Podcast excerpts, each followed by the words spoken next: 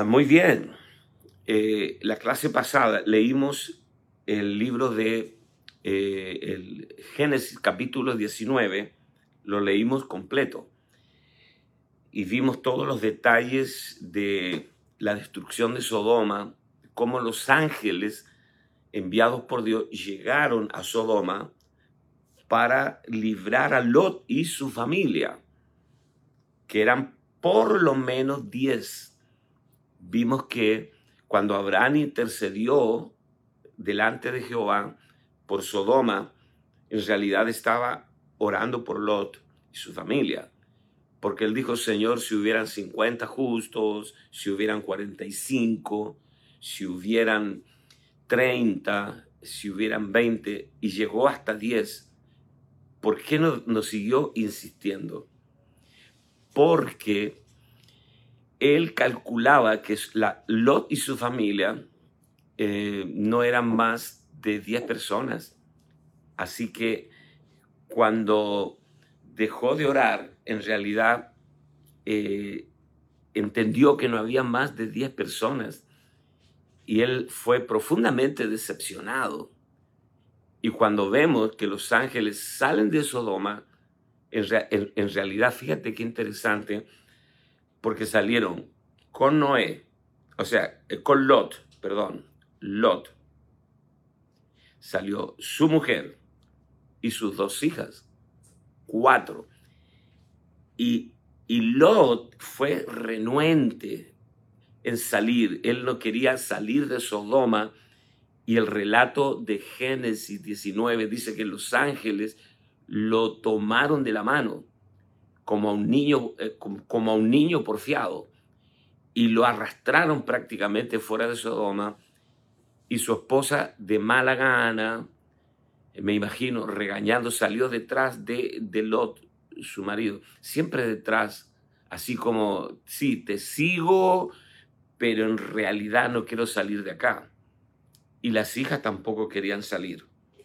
Qué triste historia, qué cosa tan patética y por qué la Biblia registra estos asuntos como advertencia para nosotros. Lo dijimos la clase pasada. Y Pablo también cuando menciona la rebeldía de Israel en Primera de Corintios 13, dice, y estas cosas fueron escritas para nuestra admonestación, para los que hemos alcanzado los fines de los siglos. Entonces, quiero leer del capítulo 19 de Génesis solamente un versículo, el verso 26, si lo pueden cotejar ahí en su Biblia. Entonces la mujer de Lot miró atrás a espaldas de él. él iba, ella iba a cierta distancia de Lot, su marido. Ella es como un niño eh, malhumorado que no quiere ir donde está yendo su padre. Esta mujer malhumorada iba detrás de Lot y miró hacia atrás. Esto es lo que dice el relato bíblico. Entonces la mujer de Lot miró atrás a espaldas de él y se volvió estatua de sal. Wow. Ahora, esta columna de sal no fue creada por Dios. Es muy significativo ver las duras palabras del Señor cuando está hablando de su venida, que está a punto de suceder. Sí, señores, todas las señales pretribulacionarias ya están cumplidas. Esta señal, estas señales ya están cumplidas y por qué el Señor vincula a la mujer de Lot con su segunda venida. Nosotros estamos en el umbral, estamos en la frontera del arrebatamiento o el rapto o el jarpazo de la iglesia, cuando millones de seres humanos en el mundo que hemos lavado las ropas y las hemos emblanquecido en la sangre del Cordero, desapareceremos misteriosamente de esta tierra y nos reuniremos con el Señor en las nubes Alabado sea el Señor. Ahora, quiero llevarte al Evangelio de Lucas rápidamente para que veamos cómo el Señor interpreta este tema de la mujer de Lot. En Lucas 17, verso 26 al 37. Esto es lo que dice el Señor. Como fue en los días de Noé, así también será en los, días del Hijo del Hombre. Comían, bebían, se casaban, se daban en casamiento hasta el día que Noé entró en el arca y vino el diluvio y los destruyó a todos. ¿A cuántos? A todos. Asimismo, como sucedió en los días de Lot, aquí este, está este personaje pasivo, reactivo, mencionado por el Señor y lo conecta con el harpazo, el arrebatamiento de la iglesia. Dice, comían, bebían, compraban, vendían, plantaban, edificaban. O sea, era gente productiva, pero no tenía ningún interés en los asuntos de Dios. Mas el día que Lot salió de Sodoma, llovió del cielo fuego y azufre. Esto lo está diciendo el Señor Jesucristo. Atento acá. Y los destruyó a todos. Así será el día en que el Hijo del Hombre se manifieste. La palabra manifieste es la parusia, la parucía. Cuando, cuando la gente lo vea. En aquel día, el que esté en la azotea y sus bienes en casa no descienda, o sea, no vuelva atrás a tomarlos, y el que en el campo asimismo no vuelva atrás. Acordaos de la mujer de Lot. Y aquí aparece la mujer de Lot. Acordaos de la mujer de Lot. Todo el que procure salvar su vida la perderá y todo el que la pierda la salvará. Os digo que en aquella noche estarán dos en una cama, el uno será tomado, el otro será dejado. Dos mujeres estarán moliendo juntas. la una será tomada y la otra dejada. Dos estarán en el campo el uno será tomado y el otro dejado. Y respondiendo le dijeron, ¿dónde, Señor? Y él les dijo, donde estuviere el cuerpo muerto o donde estuviere el cuerpo, eh, retiro lo de muerto, eso lo dice Mateo 24. Eh, allí se juntarán las águilas, donde estuviera el cuerpo, allí se juntarán las águilas. Ahora, hay dos épocas que el Señor menciona con respecto a la venida, los días de Lot y los días de Noé. Es muy interesante si lo leemos con calma y nos daremos cuenta que en los días de Noé compraban, vendían, viajaban, se casaban y se daban en casamiento. En los días de Noé todavía había un concepto de familia, el casamiento. Pero en los días de Lot menciona, vendían, viajaban, plantaban, edificaban, pero nunca se menciona el matrimonio, no se menciona el casamiento. Porque el deterioro en los días de Lot fue tan profundo, el daño moral, y el, el deterioro de los principios divinos fue tan profundo y letal que la gente ya no tenía concepto de familia. La gente ya no se casaba. Eran todos promiscuos. Había un libertinaje sexual. Había una, ¿cómo es la palabra? Eh, una promiscuidad esa es la palabra. Había una promiscuidad tan terrible que ya la gente no se casaba. Hasta el día de hoy, la palabra sodomita o sodomía está vinculada a cosas perversas en el sexo. Y hoy día, ¿cuál es la enseñanza? Eh, la enseñanza popular.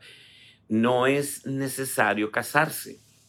En este reseteo que le llaman el reseteo mundial, donde están reseteando la historia, la economía, la política, están reseteando eh, los valores familiares, hoy ya se ve el matrimonio como algo de mal gusto, como una atadura tediosa, nadie quiere cargar con el costo del matrimonio, así que probemos, eh, disfrutemos, los jóvenes tienen eh, esta frase que dice touch and go, o sea, tócate y vete, touch, ¿eh? tengan un, un, un, un, contacto sexual y luego, si te he visto, no me acuerdo. Eh, e, ese es lo que está sucediendo hoy y a eso están expuestos nuestros pequeños y tiernos hijos. Entonces, los padres necesitamos hoy tener mucha radicalidad y ser Dios para nuestra familia. La madre necesita ser Dios para su familia.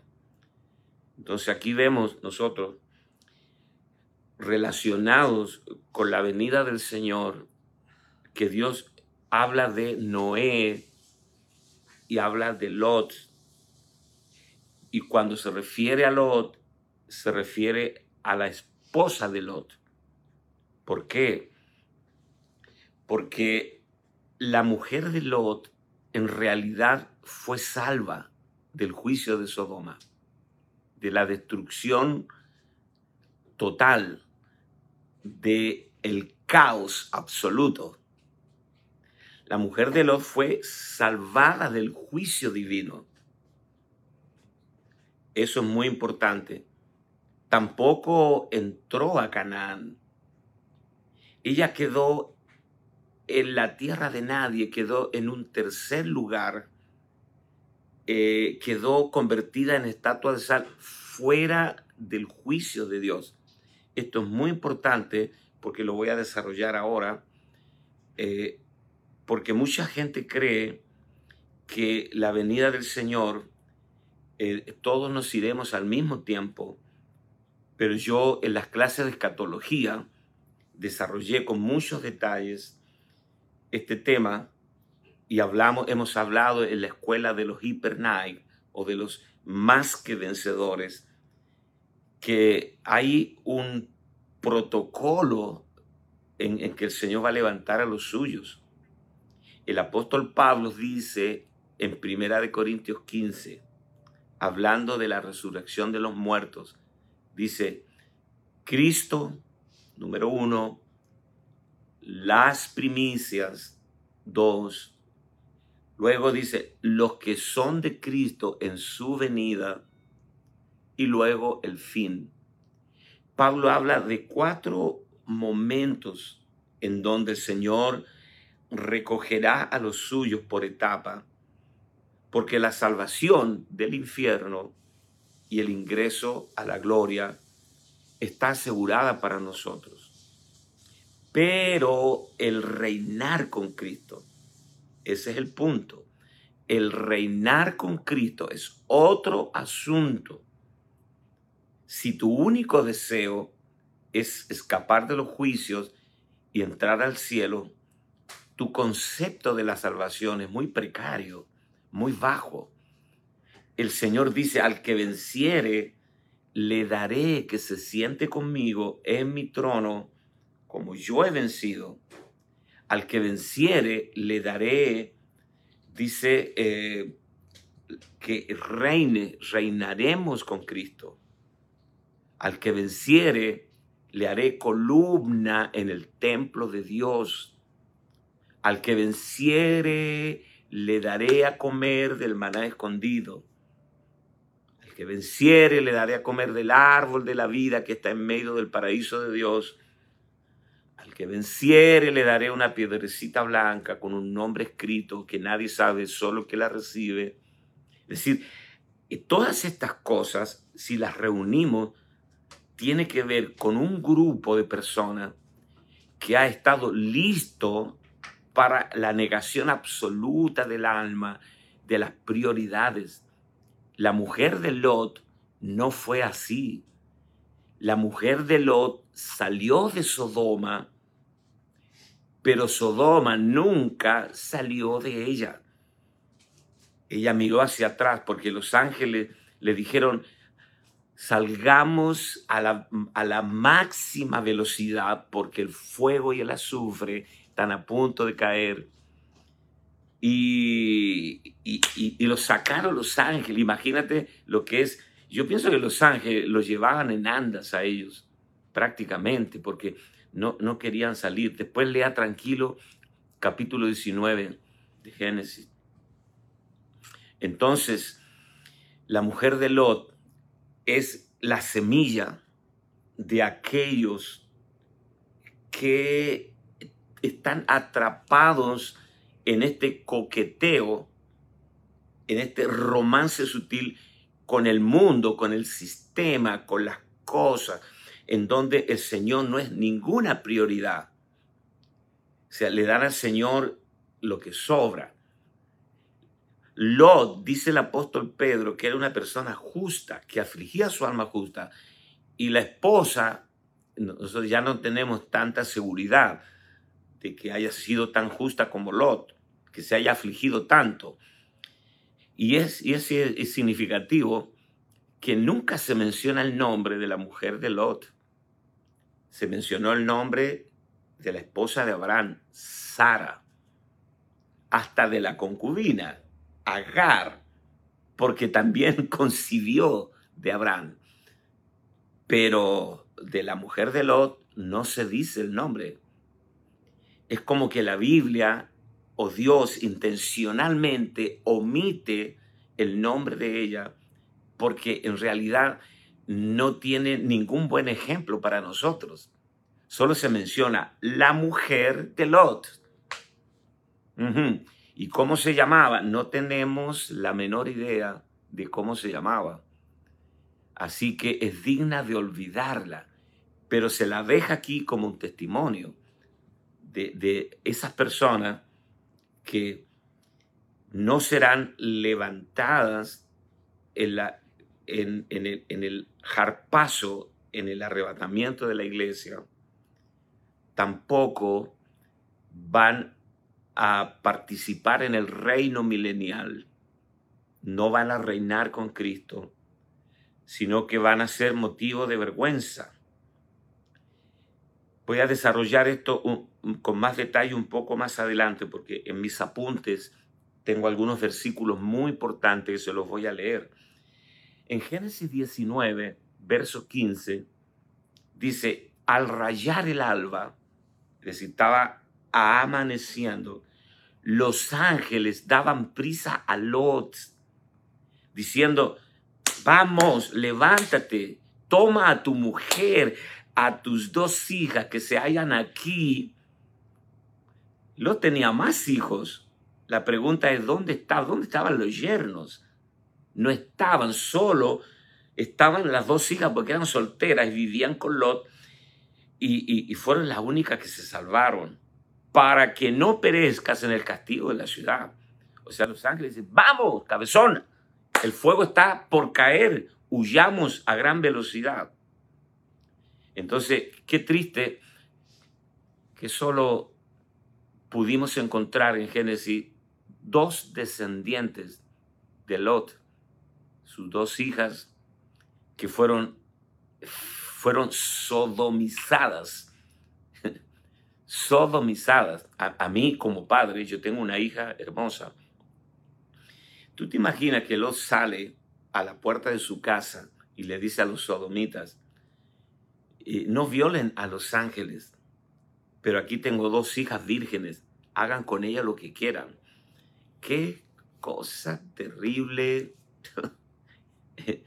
si tú tienes hijos y puedes dimensionar esta actitud de Lot, o sea, todo estaba sodomizado, todo estaba permeado por la perversidad de la moral de la, o la inmoralidad de Sodoma. Cómo el sistema te permea. Jesús dijo, señores, ellos están en el mundo, pero no son del mundo. No te pido que los quites del mundo, sino que los guardes del mal. Entonces, la, historia, el final de Lot fue eh, realmente trágico, triste. Mira lo que dice Primera de Juan, capítulo 2, verso 28. En realidad, lo, lo, que está hablando Juan es de la unción del santo. Dice que nosotros tenemos la unción del santo y que no tenemos necesidad de que nadie nos enseñe, porque la unción misma, la, la, enseñanza interna de la unción, nos enseña todas las cosas y es verdadera y no es mentira. Y luego dice, y ahora hijitos, permaneced en él para que cuando se manifieste la parucía, tengamos confianza para que en su venida no nos alejemos de Él avergonzados. Señores, el Señor asocia a la mujer de Lot convertida en estatua de sal como un monumento a la vergüenza. Porque la sal es buena cuando está granulada y mientras más pulverizada esté la sal, mejor es pero como estatua no, sirve. La sal es buena cuando está en la sopa, pero convertida en estatua sigue siendo sal. Esto es lo que me llama la atención poderosamente de, la mujer de Lot. No se convirtió en una estatua de piedra, no se convirtió en una estatua de fierro, no se convirtió en una estatua de barro, sino de sal y la sal siempre está asociada con algo bueno. Es decir, que siguió siendo buena en su naturaleza, pero inútil al propósito de Dios. No sirve para salar, no te sirve para tu comida. La sal, para que sirva, tiene que ser molida, pulverizada. Tú dices, pásame el salero. ¿Y qué hay dentro del salero? Sal, pero no en forma de estatua, está molida. Jesús dice, vosotros sois la sal de la tierra. Lo que quiere decir que todo a nuestro alrededor está en un constante proceso de descomposición. Señores, lo que el Señor dice, alrededor de ustedes todo se está pudriendo, huele mal, todo se está agusanando Ustedes son la sal de la tierra. Son la luz del mundo. Pero claro, yo soy santo, yo sirvo a Dios, ayuno, pero no presto ninguna utilidad al reino. Las personas que no sirven para salar la vida de los demás son estatuas de sal, son como la mujer de Lot. Yo quiero insistir sobre esto. La sal es buena cuando está pulverizada, pero como estatua es vergüenza. La gente dice, ¿cómo quisiéramos esa sal? Pero no la podemos usar. Está hecha eh, de, de manera granítica, así compacta, como una estatua. Apocalipsis capítulo 16, verso 15. Esta es la consumación de la estatua de sal. He aquí, yo vengo como ladrón. Bienaventurado el que vela y guarda sus ropas, para que no ande desnudo y vean su vergüenza. Eh, Juan dice, para que no nos alejemos de él avergonzados. Te lo leo de nuevo, hijitos, permaneced en él para que cuando se manifieste tengamos confianza para que en su parucía, en su venida, no nos alejemos de él avergonzados. Y Apocalipsis dice, yo vengo pronto como ladrón, bienaventurado el que vela y guarda sus ropas para que no ande desnudo y vean su vergüenza. Aquí se habla nuevamente de vergüenza. Y la mujer de Lot es citada por el Señor en Lucas 14, citada con relación a su venida como un monumento a la vergüenza. Por supuesto, eh, avanzo un poquito acá. Como ya dijimos, no cabe la menor duda de que la esposa de Lot fue salvada de la destrucción. Este hecho se revela tan claramente que nadie puede refutarlo, pero quedó en el limbo allí prácticamente, eh, quedó, ¿cómo diríamos?, eh, entre la nada, no estaba ni en Sodoma quemada por el fuego, ni estaba en el destino de gloria, se quedó allí, en medio, en la tierra de nadie, la mujer de Lot.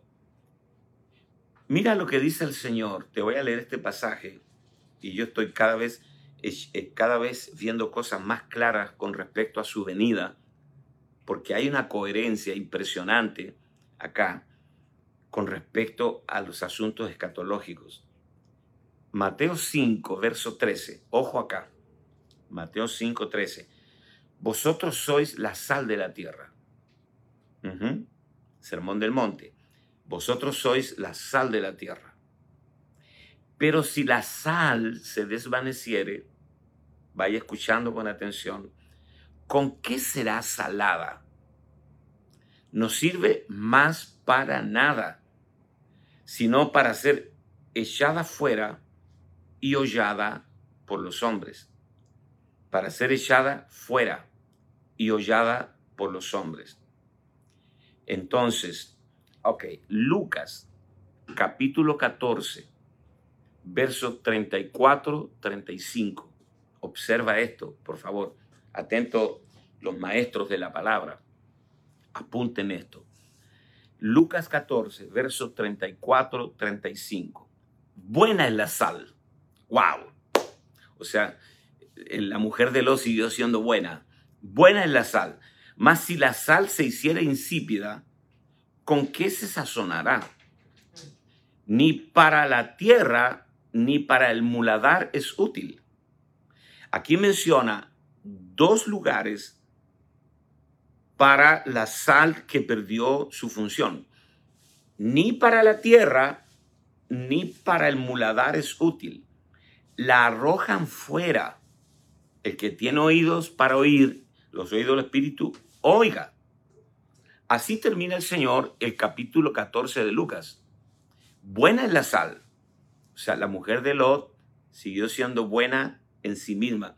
Mas si la sal se hiciera insípida, ¿con qué se sazonará? Y menciona dos lugares, ni para la tierra, ni para el muladar.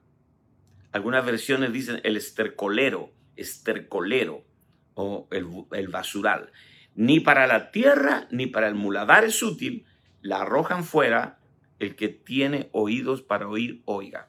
Es decir, hay una alta posibilidad de que cuando lleguemos al cielo nos encontremos con la mujer de Lot. Sí, Señor, porque ella no fue quemada en el juicio de Sodoma. Ella fue una sal que perdió su utilidad como muchos cristianos hoy que no están perdidos porque ya han sido salvos, pero como te dije hace un rato, no serán parte del jarpazo, del arrebatamiento de la iglesia, tampoco reinarán con Cristo mil años y serán echados, como dice el Señor, a las tinieblas de afuera. Este tema de las tinieblas de afuera tiene mucho que ver con la mujer de Lot, porque ella fue salva del juicio, pero perdió utilidad, toda utilidad al propósito de Dios. Entonces, las tinieblas de afuera tiene que ver con la semana 70 de Daniel o la gran tribulación. Hemos hablado mucho, mucho de eso. Pero la gente de la gran tribulación, en su mayoría, no reinarán con Cristo por mil años en el reino milenial. ¿Y cuál es el propósito de Dios con nosotros? Que nosotros reinemos con Él. En Mateo capítulo 25, verso 30, esto es lo que el Señor nos dice. El Señor dijo que el servidor inútil sería arrojado en las tinieblas de afuera. La Biblia nos dice que será eso ni donde se hallan las tinieblas. Pero dice que un siervo perezoso, un siervo malo, sigue siendo siervo, pero es echado en las tinieblas de afuera, como las diez vírgenes. Siguen siendo vírgenes, pero no entraron a la boda. Entonces, cuando vemos esto y lo cotejamos con los escritos de Pablo y de Juan y de Pedro, nos damos cuenta de que si nosotros creemos que todos nos iremos al mismo tiempo con el Señor en las nubes, tenemos un concepto muy personal y equivocado de las escrituras. Esto es la infinita gracia de Dios. Tú recuerdas cuando yo dije acerca de la gran tribulación y los que van a ser salvos en la gran tribulación, porque han lavado sus ropas y las han emblanquecido en la sangre del cordero, y tienen palmas en las manos y alaban al Señor. Y, Juan pregunta, estos, esta gran multitud incontable de toda tribu, lengua y nación, ¿quiénes son y de dónde han salido? Y el anciano dice, estos son los que han salido de la gran tribulación de la gran tribulación de la semana 70 de Daniel, los que han emblanquecido sus ropas y las han lavado en la sangre del cordero. Yo también dije a principios de este año en las clases de escatología que hay dos tiempos para lavar nuestras ropas y emblanquecerlas en la sangre del cordero. Es ahora, right now, como dicen en inglés, ahora mismo, o en la gran tribulación. Sí, Señor, va a haber mucha gente salva en la gran tribulación, pero los hiper los más que vencedores, los que hemos estado listos para negarnos a los placeres del mundo, los que hemos estado listos para negar el alma por causa del Cristo que mora en nuestro espíritu. Y hago un paréntesis acá. Nadie puede negar el alma, Señor. El alma, el alma ejerce una tiranía sobre nosotros a través de las emociones, el intelecto, la voluntad. Nosotros fuimos entrenados por el sistema, por el cosmos, para operar en el alma. Por lo tanto, si tú no tienes la vida de Cristo, el aceite de la lámpara y el aceite en la vasija si no tienes a Cristo en tu vasija, si la misma aceite que está en tu lámpara no está en la vasija. Pero ¿cómo puedes tú negar el alma si no tienes a Cristo morando en tu espíritu? Este no es un ejercicio eh, de autosuperación. Esto no es una enseñanza motivacional. Este es un misterio del espíritu. Cuando Cristo viene a morar en tu espíritu, y hace su morada allí en el momento de, que tú has nacido de nuevo, desde ese espíritu recreado donde mora Cristo, tú tienes el plus, la capacidad, la autoridad de negar tu alma. Los mundanos no pueden negar el alma, señores, pero tú y yo podemos. Entonces, aquello que estamos listos para negar el alma y invertir nuestra corta y efímera existencia en el reino. Vivimos reino, comemos reino, respiramos reino, olemos a reino, nos hablan del reino y brillan nuestros ojos. Todos los ambientes nos aburren, pero cuando estamos en el ambiente del reino, nos encontramos como pez en el agua. Esa gente que ha decidido vivir enteramente para el Evangelio, esos son los que serán arrebatados por gracia. y somos los que reinaremos con Cristo mil años. Entonces, el Señor habla de tres lugares. Anoten esto, por favor, los estudiosos de la Escritura. Habla de un lugar de salvación, el cielo, la gloria. Habla de un lugar de perdición, el infierno, y un lugar de vergüenza. ¿Ves? Estos tres lugares están claramente definidos a través de toda la escritura. Por eso la mujer de Lot es una semilla escatológica, profética, para todos nosotros. Un lugar de salvación, la gloria, seremos levantados. Y antes de ser levantados, seremos transformados, nuestro cuerpo. Y luego volaremos a las nubes no necesitaremos cohetes ni nada. Sí, el Señor dice, sube acá y al instante estaremos con Él. No podemos explicar eso, no pierdas tiempo. Ese es el lugar de salvación, el lugar de perdición, el infierno, el lago de fuego, el, el, el, muladar, el estercolero. E, ese dice que la sal no sirve ni para la tierra ni para el muladar. Eh, la tierra no te quiere ni el infierno no te necesita. No sirve ni para la tierra ni para el muladar. Entonces hay un lugar para la sal que perdió el sabor. Hay un lugar para las estatuas de sal que siguen siendo amados por Dios, que Dios los está librando del juicio, pero que no prestan utilidad en el reino y se le llama las tinieblas de afuera, se le llama el lugar de vergüenza.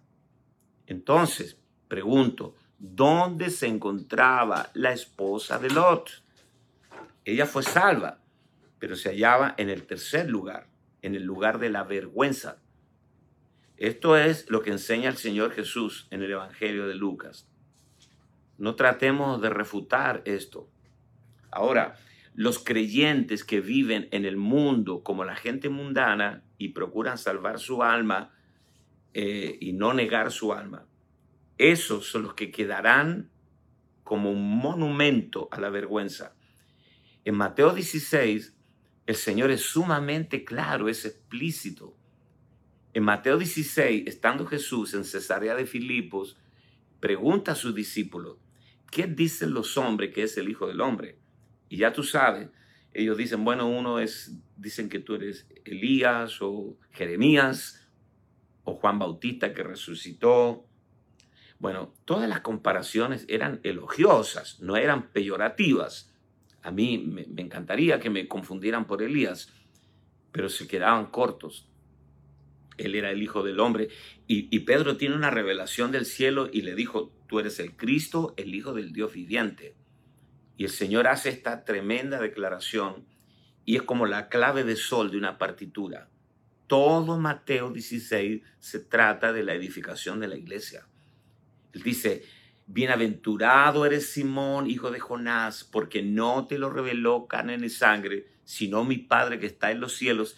Y sobre esta roca edificaré mi iglesia y las puertas del Hades no prevalecerán contra ella. Inmediatamente, dice Mateo 17, sugiero que lo leas en algún momento, inmediatamente Jesús comenzó a decirles y a declararles a sus discípulos que le era necesario ir a Jerusalén, padecer muchos de los ancianos y ser muerto y resucitar al tercer día. Y aquí aparece Pedro. Yo siempre digo, a mí me cae bien Pedro porque Pedro le, hace al Señor todas las preguntas que nosotros no, nos atrevemos a hacerlas. Metedor de pata profesional. Le dice, Señor, ya nos hemos puesto de acuerdo entre todos, hemos conversado y hemos llegado a la conclusión de que no te vamos a dejar ir a Jerusalén. Ningún mal te acontezca. El Señor miró a Pedro y le dijo, apártate de mí, Satanás. Me eres estorbo tropiezo, porque no pones la mira en las cosas de Dios, sino en las cosas de los hombres. Es decir, que cuando el Señor habló de edificar la iglesia, también dijo, inmediatamente cuando tú determines sumarte al proyecto del Señor de edificar la iglesia, inmediatamente las puertas del Hades se van a manifestar. Edificaré mi iglesia y las puertas del Hades no prevalecerán contra ella. Edificaré la iglesia y las puertas del Hades no prevalecerán contra ella. ¿Y cuáles son las puertas del Hades? Los tres componentes del alma. No son el Hades, son las puertas del Hades. Y las puertas no son la casa. Las puertas no son el camino. Las puertas son lugares de acceso para entrar y salir. Entonces, las puertas del Hades son los tres componentes del alma. El intelecto, la voluntad y las emociones. Cuando el intelecto, la voluntad y las emociones no están rendidas a Cristo, entonces emerge Satanás, emerge el infierno. Cuando la, las, escuchen esto, por favor, las tres puertas del ave se encuentran dentro de ti. Las emociones no negadas, el intelecto no sujeto y la voluntad no rendida. Y por ahí aparece Satanás. Porque la pregunta obvia es, ¿por dónde apareció Satanás en el camino de la edificación de la iglesia? ¿Por dónde? Dígame usted.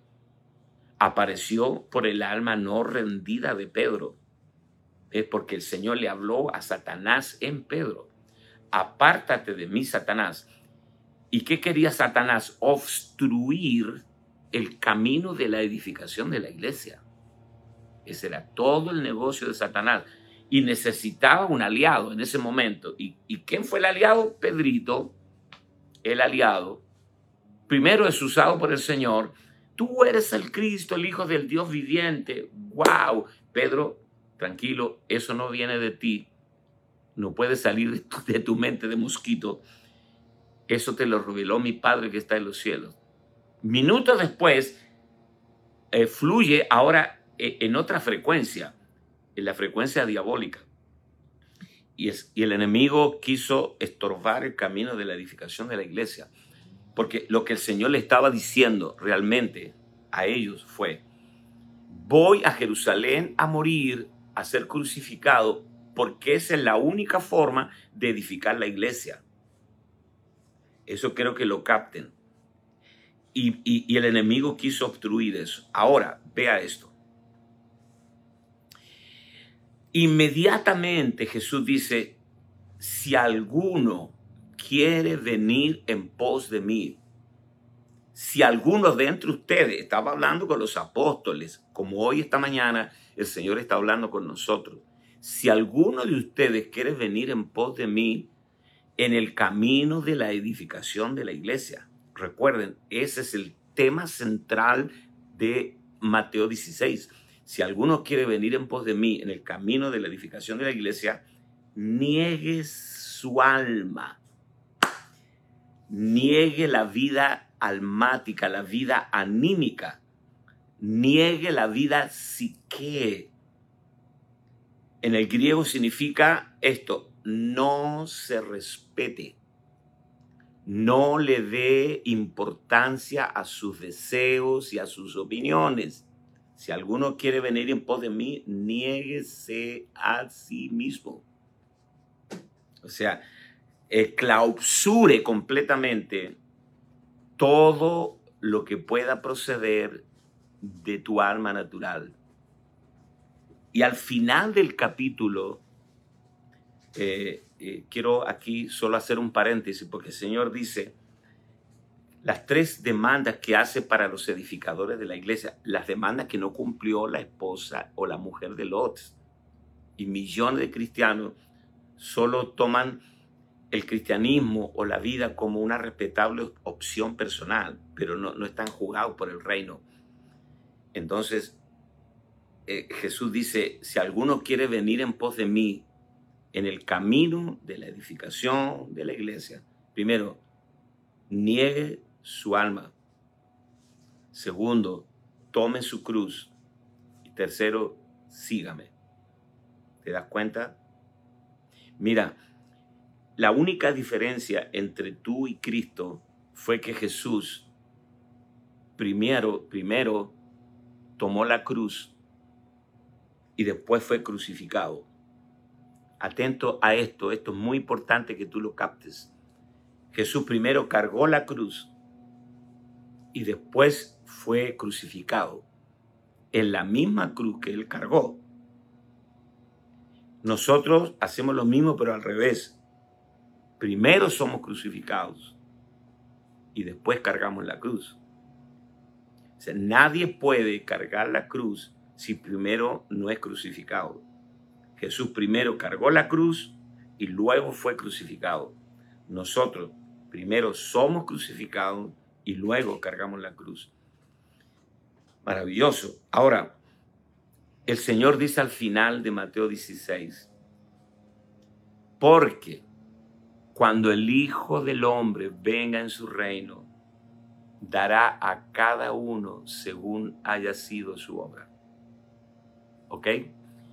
Dice el Señor en Mateo 16, y así termina, porque cuando el Hijo del Hombre venga en su reino, dará a cada uno según sea su obra. Entonces, ¿qué está hablando el Señor? Que los que estamos invirtiendo nuestra vida en la edificación de la iglesia, los que hemos aprendido, los que ya fuimos crucificados y luego cargamos la cruz, eh, y, los que ya hemos aprendido a negar la vida almática, que Dios derrame gracia a nosotros para seguir así hasta el final, somos los que reinaremos con Él. Por lo tanto, quiero que entienda esto. La mujer de Lot es una semilla, una tremenda advertencia. Tal vez nunca escuchaste durante una hora hablar de este tema de la mujer de Lot. La mujer de Lot, la mujer de Lot es una semilla, es una advertencia para todos aquellos cristianos tibios, para todas las vírgenes fatuas que sigan siendo vírgenes, siguen esperando al esposo, tienen aceite en la lámpara, cabecearon y durmieron, pero sigan siendo vírgenes. ¿Ves? Y, no entraron a la boda. Y también el, la parábola de los talentos, el siervo inútil sigue siendo siervo.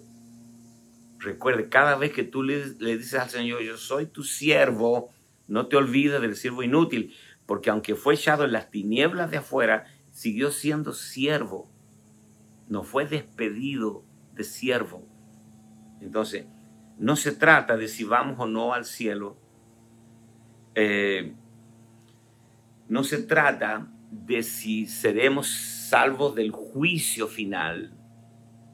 Toda persona que ya es hijo de Dios engendrado es salvo.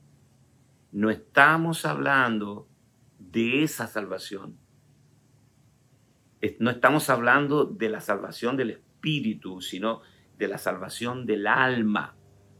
Santiago dice, recibid con mansedumbre la palabra implantada, la cual puede salvar vuestras almas. Estamos hablando de reinar, señores. Estamos hablando de ese primer grupo que son las primicias, como lo dice Pablo en 1 Corintios 15 Cristo, primero, Cristo, coma, las primicias.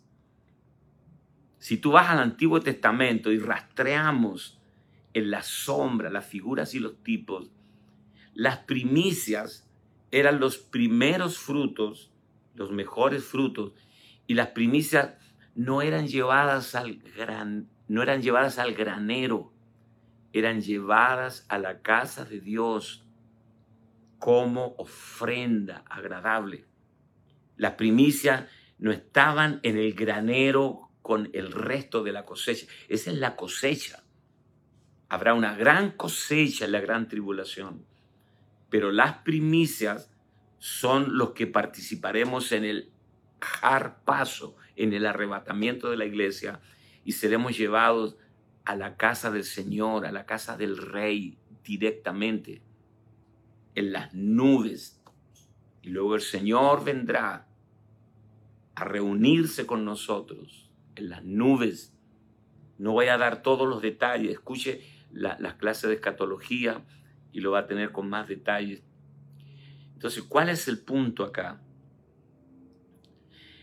Eh, leo finalmente Apocalipsis 16:15. He aquí yo vengo como ladrón, bienaventurado el que vela y guarda sus ropas para que no ande desnudo y vean su desnudez. Bueno, estamos llegando al final de esta clase maravillosa. Eh, sí, ya tengo aquí, son las 9.59. Y hemos podido desarrollar con más detalles este tema de la semilla de la mujer de Lot. Lot, como lo vimos en la clase pasada, fue pasivo absolutamente en servir a Dios. Andaba para donde lo llevaran. Primero el abuelo lo sacó de Ur, después Abraham se lo llevó. Andaba así como un pedazo de madera flotando. Pero cuando él pudo elegir entre los caminos de Dios y las riquezas del mundo, Lot eligió las riquezas del mundo. Sí, Señor. Qué diferente con Moisés dice el libro de Hebreos, que Moisés prefirió, dice, ser vituperado, dice, desechó los placeres temporales del pecado para ser maltratado juntamente con los hijos de Dios, porque él, dice, se sostuvo como viendo al invisible. Ese fue Moisés. La mujer de Lot no. La mujer de Lot miró hacia atrás, ella iba hacia adelante eh, malhumorada y detrás del marido, siempre detrás del marido. Y este es un mensaje para las mujeres que tienen maridos convertidos. Eh, eh, muchas de ellas van detrás del marido o al revés, el marido va detrás de la mujer, así con un paso, un trote medio desjarbado, con mala gana de, de seguir avanzando. No quieren salir. Ni Lot quería salir y, ella salió, pero mientras miraba hacia adelante se acordó de mi refrigerador, de mi casa, de mi microondas, de mi auto, de mis cosas, de todo, de mi ropa, de mis cosméticos, de, todo, lo que, eh, todo lo que quedaba atrás. Entonces estaba mirando hacia adelante, pero su mente estaba atrás. Pablo dice, nosotros no somos de los que retrocedemos. Bueno, llegamos al final son las 10 con un minuto. Eh, en, Chile son las 11 con un minuto. Les mando un abrazo a todos. Nos vemos el viernes, recuerden. Yo por donde voy, voy transmitiendo. Aquí estoy en Houston, en Texas. El lunes estaba en Las Vegas. Y bueno, eh, seguramente el viernes ya estaremos en Dallas transmitiendo desde la casa de mi hija.